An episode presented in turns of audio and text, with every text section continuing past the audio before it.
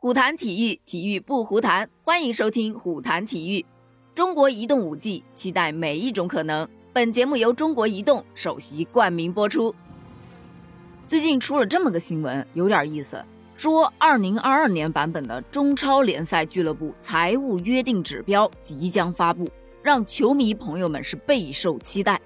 说白了就是一个限薪令嘛。网友表示：谁期待？我一点都不期待啊！不是应该直接解散吗？这个才是我期待的，但老实说啊，国足输了越南之后，有人要求去解散男足，也有人要求干脆解散足协吧。理智点的呢，就要求整改。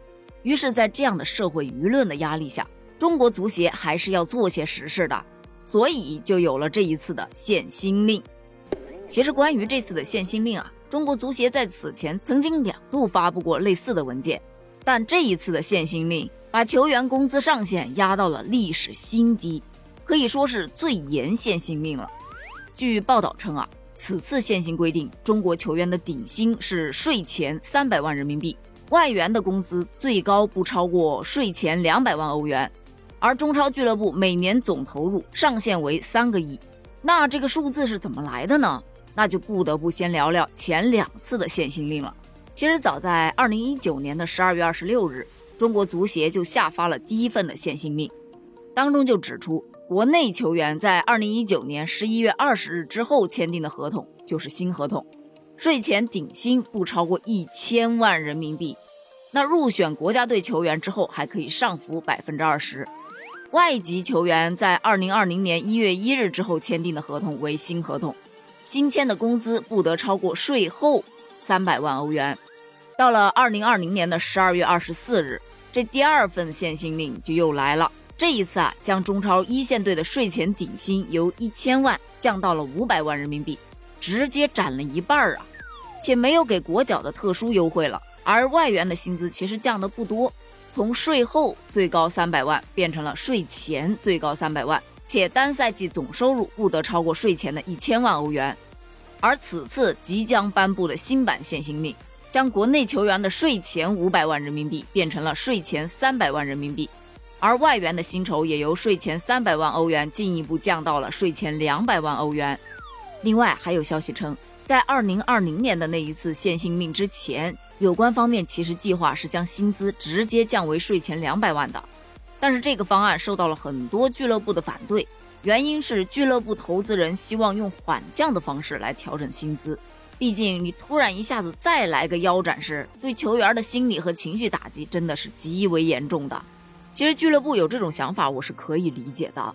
毕竟一下子从天价降到白菜价，谁能接受啊？然而这一次的限薪令曝光之后，很多网友都调侃：这薪水还是太高了，要不换我来吧？反正都是进不了球，他们踢和我踢不都是一样的结局吗？而且我还可以便宜很多，三十万一年我都要不到。忽然觉得好有道理，是怎么一回事呢？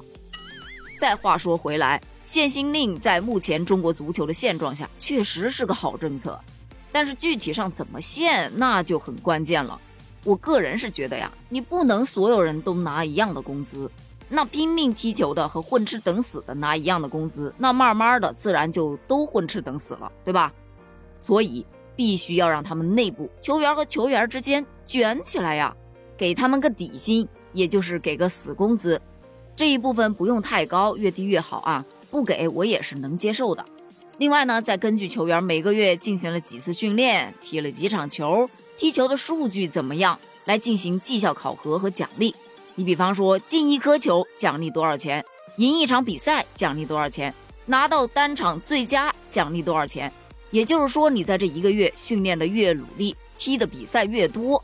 那自然而然工资就越高，那有奖肯定还会有罚。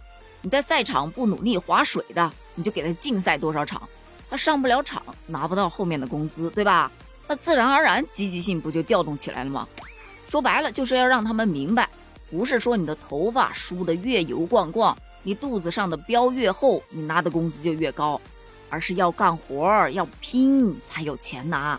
让他们去努力的提升自己的能力，提升自己的经济收入，而不是抱怨我们输球连喝水都是错的。那你就不能争取不输吗？对吧？你看，其实输日本的那场，球迷朋友们也没说什么，毕竟人家实力确实摆在那儿。